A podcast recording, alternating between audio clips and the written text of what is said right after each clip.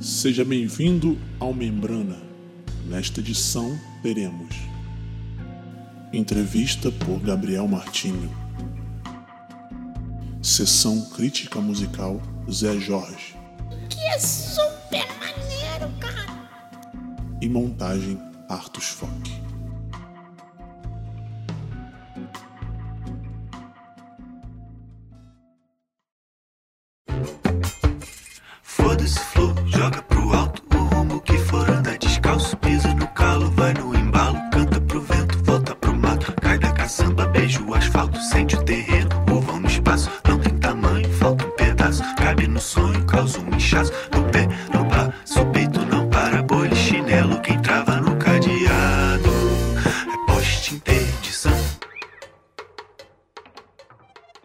Bebê. O disco começa com uma música repleta de texturas, efeitos, onde fica difícil para um ouvido mais ortodoxo não pular a faixa ou até mesmo abandonar o álbum. O mais inusitado disso é que a faixa Briga de Família, que dá nome ao disco, foi o primeiro single lançado como anúncio do álbum do Pedro Carneiro. Na segunda volta da música, a letra fica até mais fácil de compreender. E aí podemos saber que retrata algumas situações cotidianas que levam a discussões familiares. A segunda do álbum é um duo com a Ana Frango Elétrico, onde a Mix trabalha o Pan com bastante protagonismo, o que aliás é marca do álbum inteiro. Na Êxodo, coloca as vozes num mosaico com os arranjos dos instrumentos de sopro, lembrando a influência da Orquestra Família Tiberê na música do Rio através da instrumentista Aline Gonçalves. A música Foda-se, que é toda desconstruída em compasso composto, brinca com as entradas, com os ritmos de tal maneira que não se sabe onde está a convenção e o que faz parte do andamento. Jegue aponta forte influência do Itamar Assunção, que Vovô Bebê traz na sua experiência musical, seja na criação de melodias principais como em suas respostas.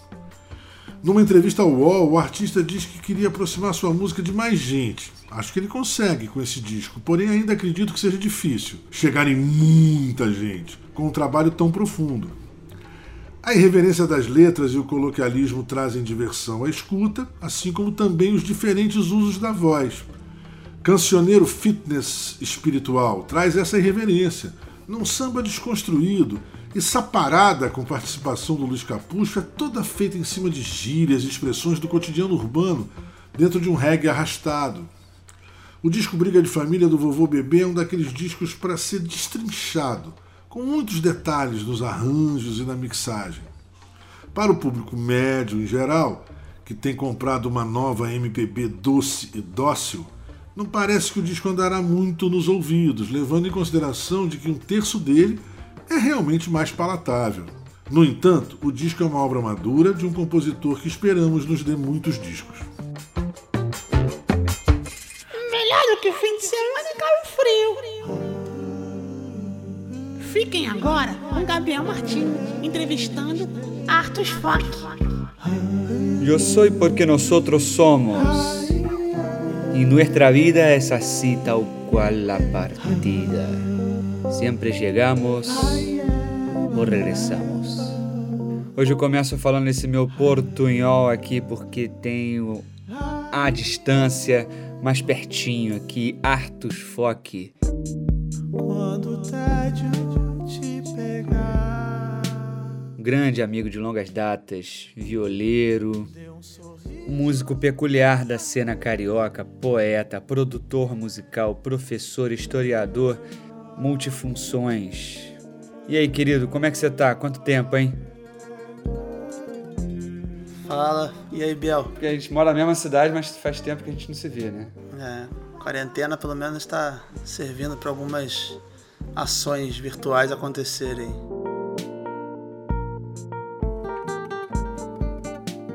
Bom, eu queria começar com uma coisa que eu acho muito curioso, assim, da sua trajetória. Você começou tocando bateria, né? Instrumentos de ritmo, percussão, e depois passou por instrumentos de cordas, né? Violão, e depois aprendeu outros instrumentos. Na verdade, comecei com pandeiro, se não me engano, assim, tocando. É, foi por aí, pandeiro, violão, assim. Eu comecei com 12 anos a tocar, a ter aula. E, mas larguei, fui tocar pandeiro com os amigos numa, numa banda de pagode, assim, tipo, um grupo de pagode. Era engraçado que não tinha ninguém de, de, de harmonia, mas aí todo mundo batucava e cantava. Aí depois foi surgindo o cavaquinho, essa relação também é, com instrumentos de percussão, a princípio tem uma tem, tem um motivo que é de ser algo aparentemente mais fácil, né? Que a pessoa pode. Qualquer um pode tocar ali, né? Mas, mas não é assim, né? Tudo, todo instrumento de percussão requer uma, uma, uma prática, um estudo, né? Uma dedicação que igual a qualquer outro instrumento. Aí depois fui, fui tocar em, banda de hardcore, bateria, então acho que era aquilo que que fazia sentido ali, mas a música estava presente de alguma forma nessas relações sociais ali, né? Uma coisa que, que unia afetivamente também, era interessante isso. E eu acho que esse é um dos, dos princípios né, da música, né? De reunir, de agrupar, coisa que a gente não está podendo fazer agora, né? Nesse momento de, de confinamento aí. não pode show, né? É, tem que manter uma rotina criativa, é. E me diz uma coisa, como é que foi essa passagem da percussão para o instrumento harmônico, violão? O que é o violão para vocês? Cara, violão.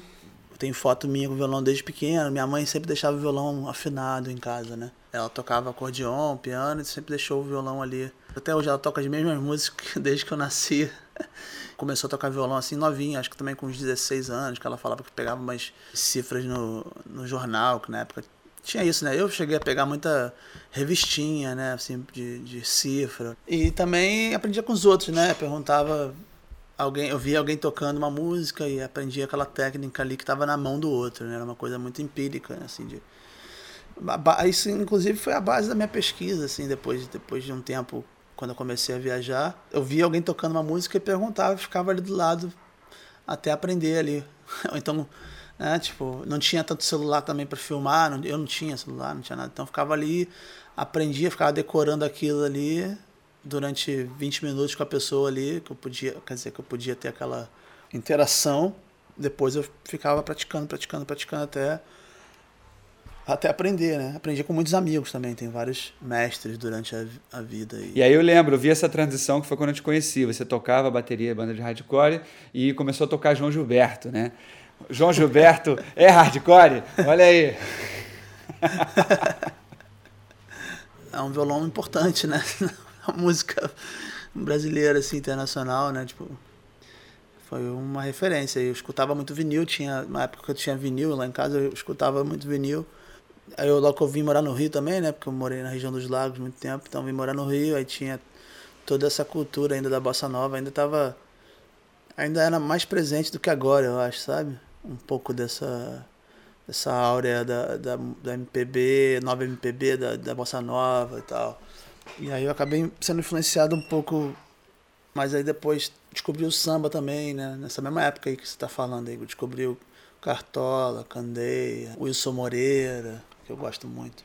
É curioso, porque você falou que sempre escutou, né? Mas aí você fala que você descobriu, né? Porque tem uma relação do músico que quando ele toca aquela música que ele de repente já escutou, ele realmente descobre alguma coisa sobre aquela música ali, né? É isso que eu perguntei de Jorge Humberto, acho que é um pouco isso, porque o que eu vejo é que você embarcou, você compõe já, no, o violão é o seu instrumento, né? Você, apesar de você ter essa bagagem da é. percussão, da, do ritmo. Ah, inclusive para mim, uma das coisas mais importantes, acho que para mim a referência no, do violão é a parte rítmica, né? É o que eu dou aula e é, é, é, o que eu gosto mais, assim, o que eu fui atrás, né? O que eu fui pesquisar era mais a mão direita, quer dizer, a mão rítmica, né? Você pode ser canhoto. Mas é essa ideia rítmica para mim sempre me interessou muito, fazer músicas né, numa forma que, que misturassem ritmos e, e enfim essa mão do rasqueio da, da música latino-americana, misturada com a, com a mão já do, do, do arpejo, né? mão de samba, de bossa nova, enfim. Eu fui tentando pegar essas diversas referências aí também para, ao longo do tempo, compor e que tivesse uma, uma, certa autenticidade aí na, na composição, né? Porque é tão difícil, né? Tanta, tanta gente boa, tanta coisa já passou pelo mundo aí que É, Aí eu queria entrar agora nessa coisa da viagem, assim, que você comentou, né? Que foi também um pouco depois dessa época que você começou a ficar mais tocando violão e descobrindo, redescobrindo a música né, no Brasil. Você lançou, se lançou numa viagem pela América Latina. Você ficou, se não me engano, oito meses, alguma coisa assim, né? Como é que você acha que isso está presente? É, qual que, que você acha que isso modificou na sua ideia de música, voltando para o Brasil, voltando para suas origens? Assim, eu escutava. Meu, meu pai é paraguaio, então eu escutava música paraguaia, música bolero e muita música latino-americana há muito tempo. É, desde que eu era criança, mas, mas eu só fui me interessar mais em entender que, que era um mundo, né, América Latina, quando eu comecei a viajar. E aí fui vendo que cada, cada país tinha um ritmo, né, cada país tinha uma. é, às vezes um ritmo, um ritmo nacional, como o caso do samba no Brasil, que, que é um dos ritmos nacionais por causa da rádio, né? Que chegava o samba do Rio de Janeiro. Né? Outro dia eu estava conversando com a Déia Trancoso ela falou: Ah, eu adoro samba desde criança porque meu pai ouvia no radinho, lá no Vale do Jequitinhonha. Sacou? Então ela escutava escutava samba lá do, do Cartola, da galera toda, na década de, de 70, 80, sei lá, tipo, entende? Década de 80, 90, não sei. Mas no radinho, lá no, em qualquer lugar do Brasil você ouvia samba. Tem uma coisa também do Sudeste ser um pouco umbigo, né? É, no norte chega mais outras coisas, por exemplo, já está mais próximo ali a cúmbia de É. Tem alguma a coisa, essa coisa da colonização também do, do interna, né? Como se fosse uma metró a coisa da metrópole mesmo, do Rio de Janeiro ter sido metrópole, do Sudeste ter sido a região café, né, do café com leite, tem toda essa essa importância também econômica, né, cultural. Eu queria assim, a gente tá falando muito, cara. Eu quero ouvir Arts Fock tocando. Eu quero, eu quero ouvir uma música do Arts antes da América Latina e depois da América Latina. Não, não, vamos, não, não toca uma música aí. Não, não, não, não, vamos. Quero uma das antigas. Eu lembro que você tinha muita ligação com o Quinteto Violado, por exemplo. E você tem uma música que recentemente você voltou a gravar, que eu queria que você tocasse desse aí, pelo menos um, um trechinho. Qual música era? Aquela. Ah, vamos embora para o temporal. Ah, pode crer essa.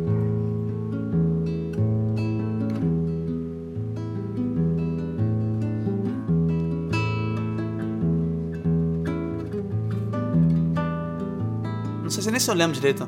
Ah, vamos embora andar no coqueiral. Ver se a chuva é boa e nela cai aqui.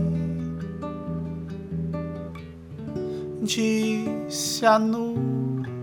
Eu não lembro. Disse a nuvem fria que está bem acima de qualquer lugar onde eu não possa ir a pé. Vamos embora andar no temporal. Pô, me pegou, hein?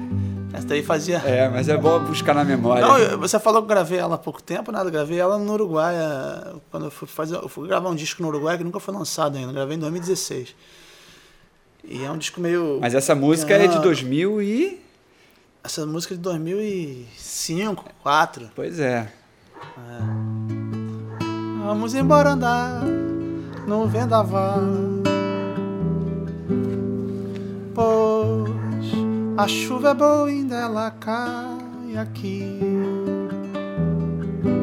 No Nordeste a seca mata é fogo. E a TV não mostra nada, é um jogo. Vamos embora andar no temporal. Choveu e o mato nasceu.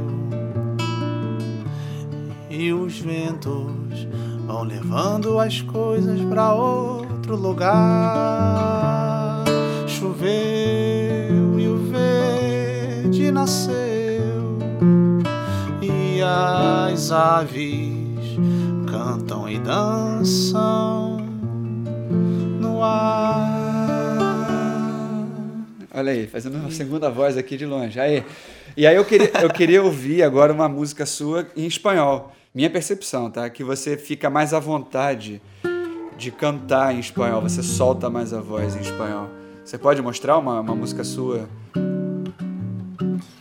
Eu gravei uma que parecia um raio, foi um raio, eu falo que foi um raio folclórico. Eu fui tocar, peguei assim no, no violão, no quatro, não lembro qual instrumento, mas eu peguei e saiu assim em dois minutos, cara, foi muito louco.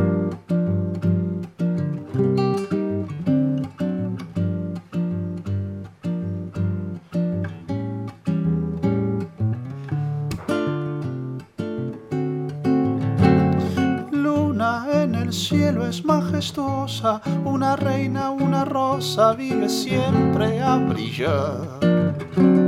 Luna, luna, luna, que no es una, nos alumbra tanto y como fuera un manantial de luz, sueños, gozos y memorias, componiendo la historia de nuestra eternidad.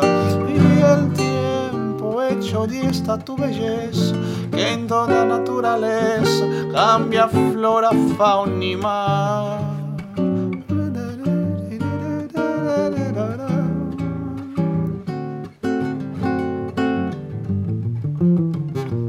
Luna, luna, luna, que no es una, nos alumbra tanto y como fuera un manantial luz, sueños, gozos y memorias, componiendo la historia de nuestra eternidad.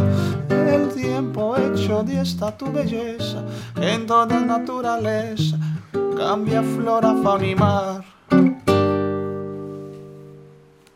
E o que, que você acha disso que eu disse? Assim, você, você reconhece? Sei, acho que são regiões diferentes aí da, da boca, da garganta, não sei muito bem. Acho que é mais é menos nasal, mais peito, não sei, cara, te explicar muito bem também. Eu dava sempre uma, uma explicação mais ancestral pra coisa, mas aí hoje em dia tô, tô, eu tô ficando mais, mais científico, é físico.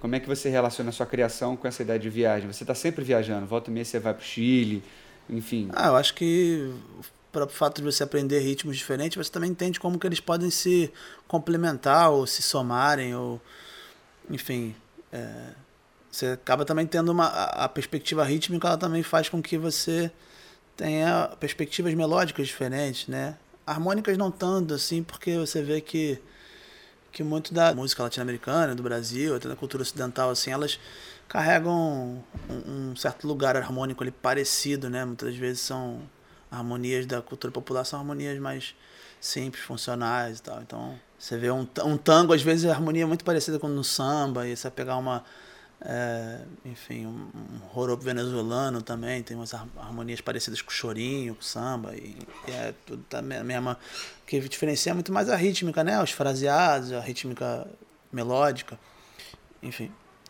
dentro dessa perspectiva. E eu fui, acho que, trazendo para minha música várias outras referências a partir do, que eu ia aprendendo. Você, além de músico, assim, artista, é uma pessoa pulsante das, das pessoas que eu conheço, assim, tão próximas de mim, é, que eu vejo que está o tempo todo buscando se recriar. Mas, além de músico, você é historiador, né? Você é formado pela Unirio.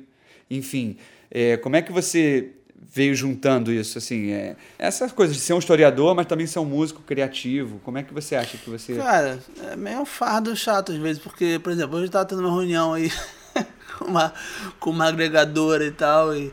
Então, assim, não importa muito né, nesse mundo que a gente vive mais o artístico, o histórico, o que seja. É tudo business, né? Então, assim, Importa, importa. Importa pra gente, importa pra algumas pessoas que a gente admira também, que admira nosso trabalho, que a gente troca afetivamente, enfim, tem toda essa relação também da crítica. Pode.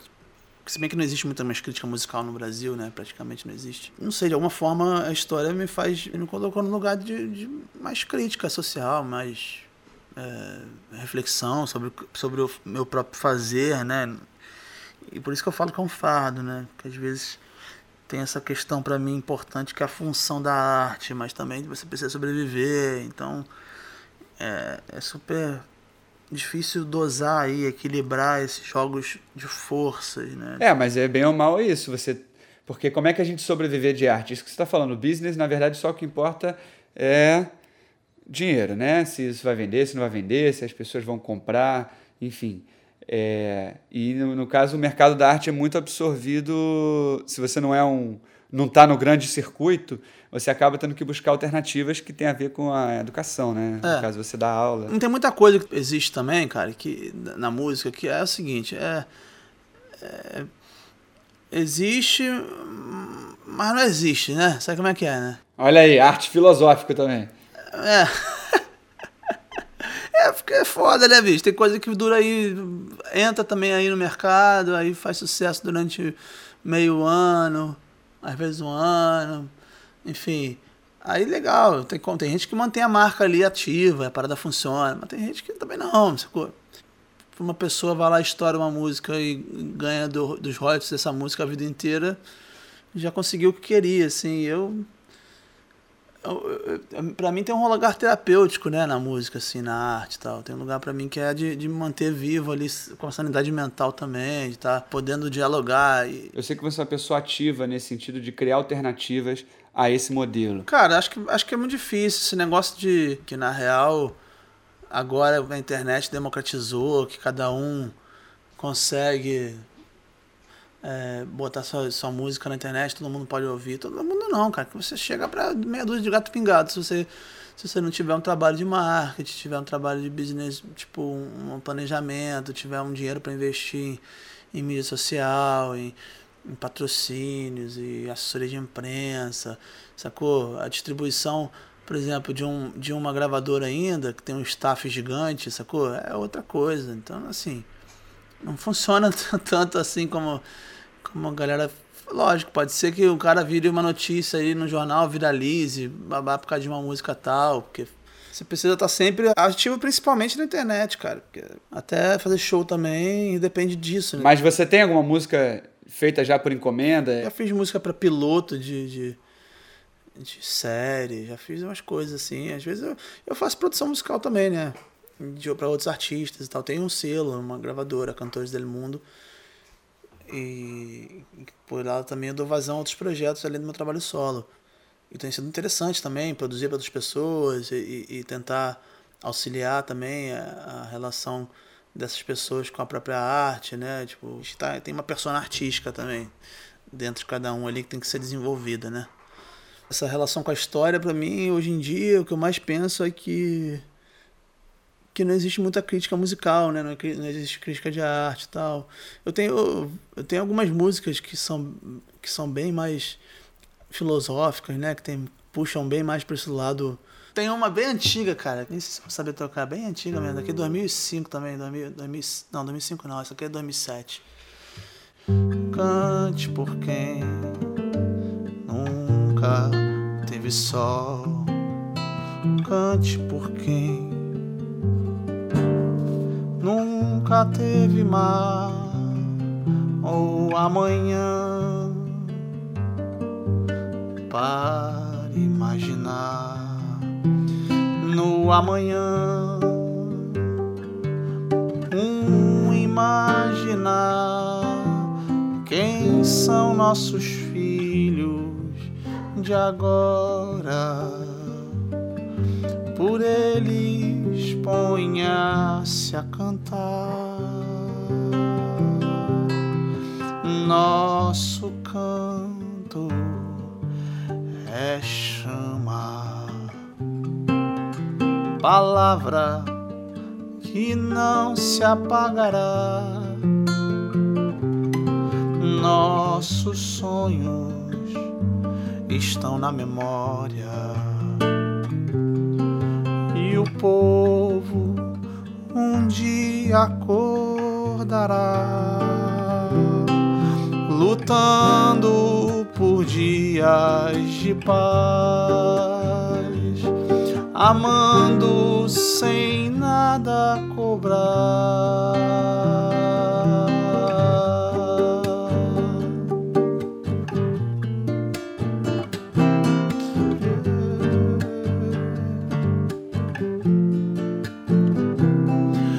Lutemos por quem não tem casa.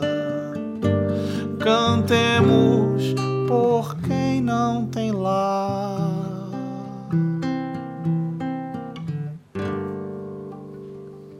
Massa. Eu lembro de uma antiga também que você cantou depois de uma decepção que você teve na Venezuela. Ah, tinha essa coisa, assim, né? Tipo, era muito acometido ali de, de, de, de sonhos, assim, né? Esses sonhos também do, de Guerra Fria, né? São sonhos de Guerra Fria. É muito bom, né? Então, um livro chamado Sonhos de Guerra Fria. Mas o mundo que a gente vive é capitalista, né, bicho? Aí você chega, chega, quando eu cheguei na Venezuela, era o, governo do Chaves, né? E aí você via que tinham vários shoppings, né? Tinham várias paradas. E a galera, tipo, usava. As propagandas eram uma revolução de preços, uma revolução, é, sei lá, porra, não sei, bicho.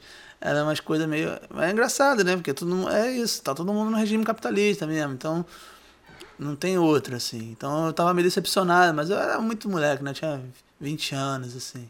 Eu nem lembro da música. Já se vai, eu canto do norte, volto para o sul. Eu lembro. é, já se vai a esperança, volto para o sul, né?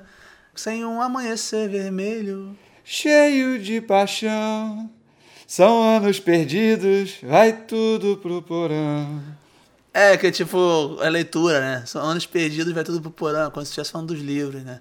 É, eu queria que você falasse um pouco da Penha. Você não, não mencionou que eu acho que é, é um evento muito importante no Rio de Janeiro, que está além de tudo que está nessa explosão de informação ainda de um mercado cultural também, né?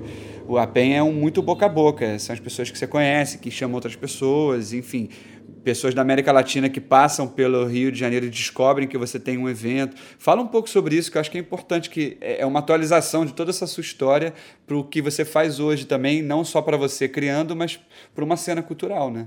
A PEN é um, um, tipo de evento, né, que já acontece há muitos anos e tal, e é uma das mais famosas foi a Penha de los Parra, é no Chile, que a Isabel e o Ángel Parra compraram compraram uma casa no centro de Santiago e aí começaram a fazer eventos quase. Primeiro era semanais, fim de semana, depois começaram a rolar quase todo dia. Eventos de música folclórica, música. Que na época era música de protesto também, de resistência, sei lá como é que se podia. Mas tem várias penhas, né? Tem as penhas da Argentina, que são música folclórica com muita dança. E aí costuma ter vinho, costuma ter dança, costuma ter é, depende, né? Tem umas mais festivas, tem outras que são mais contemplativas. Aí tem comida típica. É um pouco essa onda. Eu quis, quis trazer isso pro, pro Rio de Janeiro e faço na minha casa.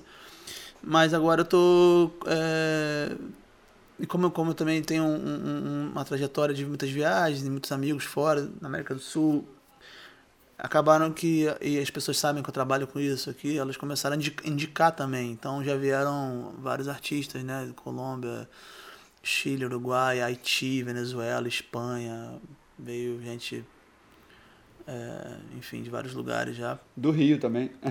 Do Rio, né? Vários artistas brasileiros também, de Minas Gerais vieram, já veio de Belém, enfim. É, é a galera boa, assim, que vem, né, cara? Me manda material, eu sempre escuto, assim, fazer uma curadoria também, porque minha terapeuta fala essa coisa da Jangada é um espaço foda de terapia. E quem estiver ouvindo que precisar de, terapeutas, ou busquem espaços como o da Jangada.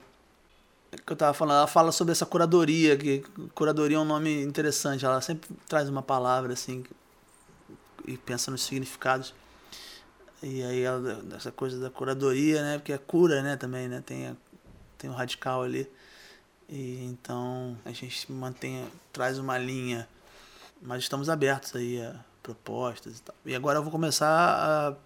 Quer dizer, era para ter o primeiro agora, dia 2 de abril, no Sérgio Porto, que eu peguei algumas datas no Sérgio Porto para fazer, que ele tá meio lá abandonado, tiraram os equipamentos lá dele, tiraram todos os a sonorização dos equipamentos culturais da cidade, né? Mas ainda dá para fazer umas coisas pequenas assim, voz e violão, um duo. Então eu consegui umas datas lá e também queria desenvolver isso no Dulcina, no Teatro Dulcina, que eu tô. Mas aí você faz a penha na sua casa, não é isso? É, eu faço na minha casa, mas eu vou começar a fazer agora em outros lugares. Agora também tem que esperar também se, se não pode aglomerar ninguém. Eu fico, tô pensando bastante como é que vai ser essa é, é, é, essa essa volta, né? Porque eu não acredito também que depois que saia desse desse momento de de quarentena, nesse momento de confinamento, as pessoas vão ter uma vida normal como era antes, assim, do nada, sabe? Acho que vai ter um momento de transição ainda para acontecer e ele me preocupa um pouco no sentido é, dos autônomos e também como que, como que vai ser essa volta, essa, vai ser gradual, né? Então, os lugares, quer dizer, as apresentações, os shows, os, os eventos de música e tal, acho que eles vão ainda ter ou pode ser também que as pessoas estejam loucas querendo se aglomerar, né? Porque estão confinadas há muito tempo. Ah, agora eu quero. Mas não sei, não sei, não faço ideia. Mas eu tô aí, cara, querendo fazer, continuar a Penha. A Penha é um evento que realmente tem dado, tem cinco anos, né? Tem dado certo porque gera encontros, né? O encontro, é, um, é um evento que gera encontros, né? Não é um evento de entretenimento, é um evento que você vem, escuta uma música ali, aí tem um momento, tem, tem tem um cuidado ali do público com o artista, do artista com o público, com a casa. Então é uma coisa que, que funciona dentro de uma perspectiva ali, de um, de um, de um ambiente muito acolhedor, assim, eu acho. Eu acho que eu quero tentar trazer esse acolhimento para os teatros também, que vai ser um desafio. É, de ter uma aproximação de outro lugar, né? Sai desse lugar do espetaculoso, o artista faz o seu espetáculo, vai embora, as pessoas deliram. É uma, é uma relação mais pessoal, né? Eu acho que isso é muito importante. É, ficam na resenha ali um tempão, trocando uma ideia depois, sabe? Então, acho que é, um, é conhecem os artistas, né? Compra um CD na mão ali, troca uma ideia. E você olhando assim esse, essa cena cultural carioca de alguma forma que você se insere e tenta fazer essas coisas, o que, que você vê que as pessoas estão buscando musicalmente nesse sentido? Eu acho que, sei lá, tá muito pasteurizado, né? O, o, o que a gente ouve na rádio, o que a gente ouve os timbres e, e, até as próprias produções elas são bem parecidas assim. Não sei se existe uma tradição eu vejo muita gente por exemplo agora a gente lançou um disco do do Estevão Lobo pela Cantores do Mundo foi hoje inclusive. Um descasso assim lindo participação da da Ileci e aí tá até tem composições do, do Luiz Gabriel Lopes que era do Graviola e tal. É, tem trabalho solo também o Mineiro bom compositor. Tem composições dele com, com Estevam, é bem interessante. Você vê que existe uma, uma, uma tradição ali de composição, de canção.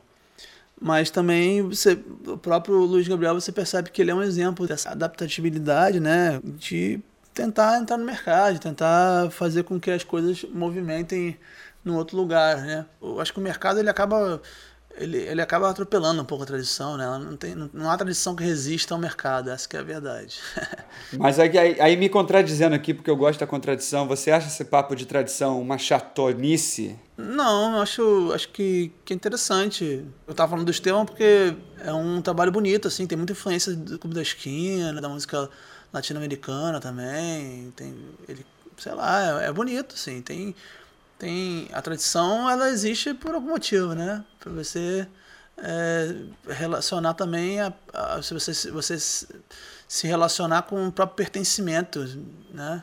De, de lugar e tal, pertencimento de cultura, além de constituir uma reserva de mercado também, mas aí é outro papo. E caralho, vai começar a fazer uma análise da reserva de mercado. Então tá, você está com pressa de sair porque você tem que ganhar o seu dinheiro, o seu ganha-pão. Eu quero te pedir, se você puder, uma última música que esteja atrelada a uma história interessante. Dizem que tem uma tradição. Aqui é uma música bem tradicional, assim. Mas existe uma, uma, uma tradição oral aí que fala que, que quando os, os espanhóis chegaram na, na América do Sul, na América Latina, é, era um, um holocausto, assim, uma coisa assim, né? Aí tem tem uma maldição que se chama Malinche, Maldição de Malinche. Cantar só um pedacinho, tá? El mar los vieran llegar. Mis hermanos emplumados eran los hombres barbados de la profecía esperada. Solo el honor de unos cuantos les opuso resistencia. Só um gostinho, tá?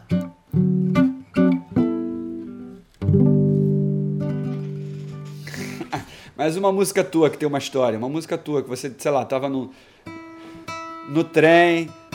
Uma história minha.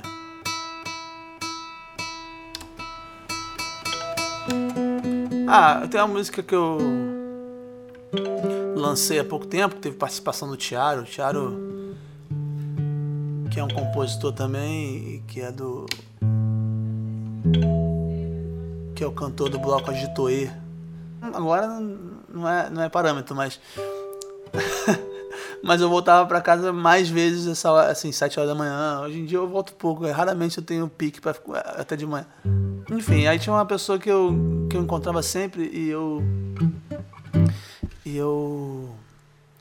Sentia que a gente era meio apaixonado assim pelo outro quando a gente se encontrava, era tão bonito assim, a gente se encontrava, a gente se gostava, conversava. Aí a gente já vinha para casa, só que não acontecia nada. Aí no outro dia, quando eu acordava, a pessoa não estava mais na minha casa. Então eu achei que na terceira vez que isso aconteceu, eu falei, aí, é um fantasma. Essa pessoa, porque eu, eu tava sempre das todas as vezes eu tava bêbado, tá ligado? Então não, não Aí eu escrevi: Não repare não na ressaca da minha vista quando acordo sem você querer.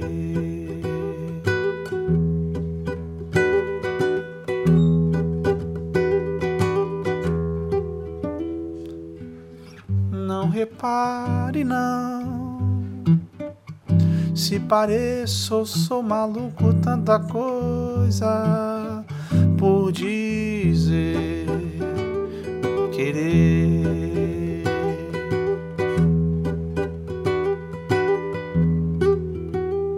Não seja esse fantasma. A coisa mais linda da madrugada. Valeu, Artinho. Estamos aí nesse momento fantasmático, sempre como uma aparição atrás de uma tela, mas estamos aqui fazendo a nossa parte. Obrigado, valeu, cara. Acho que vai ficar uma coisa bacana e. Valeu, meu irmão. Continue aí com as entrevistas. Toda sorte para você no mundo. A gente se encontra logo para tomar um cafezinho com bolacha. Valeu? Esse é o podcast Membrana. Aqui a gente te convida a perceber as fronteiras sutis dos sons.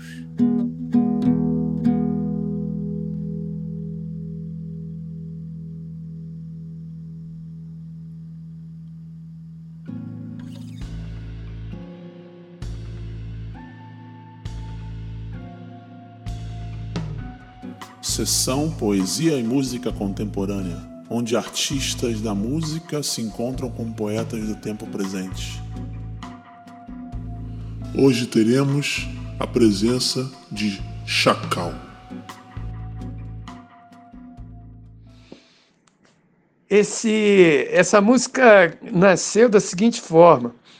Eu estava vendo um Fantástico na época, isso deve ter sido 75, 76, e apareceu um, um quadro, né, uma matéria, sobre pessoas que tinham alergias, né?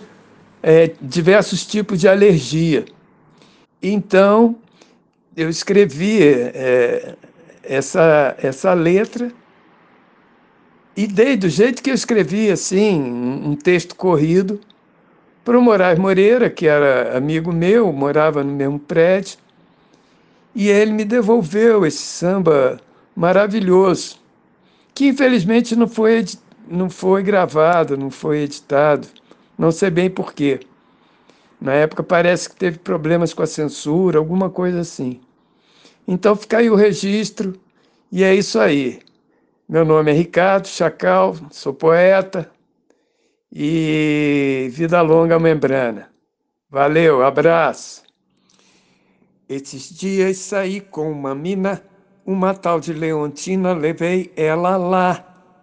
Na Quinta da Boa Vista, um bom passeio no Jardim Zoológico.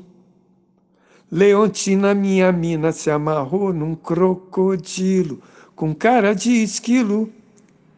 Até aí foi tudo bem, mas no terceiro saco de amendoim que a gente repartia com o elefante, enquanto eu começava a ficar ofegante por Leontina. Ela começou a eruptar. É que aquela donzela tinha erupções cutâneas das mais estranhas. Quando comia amendoim, é que aquela donzela tinha erupções cutâneas das mais estranhas. Quando comia amendoim, ai de mim.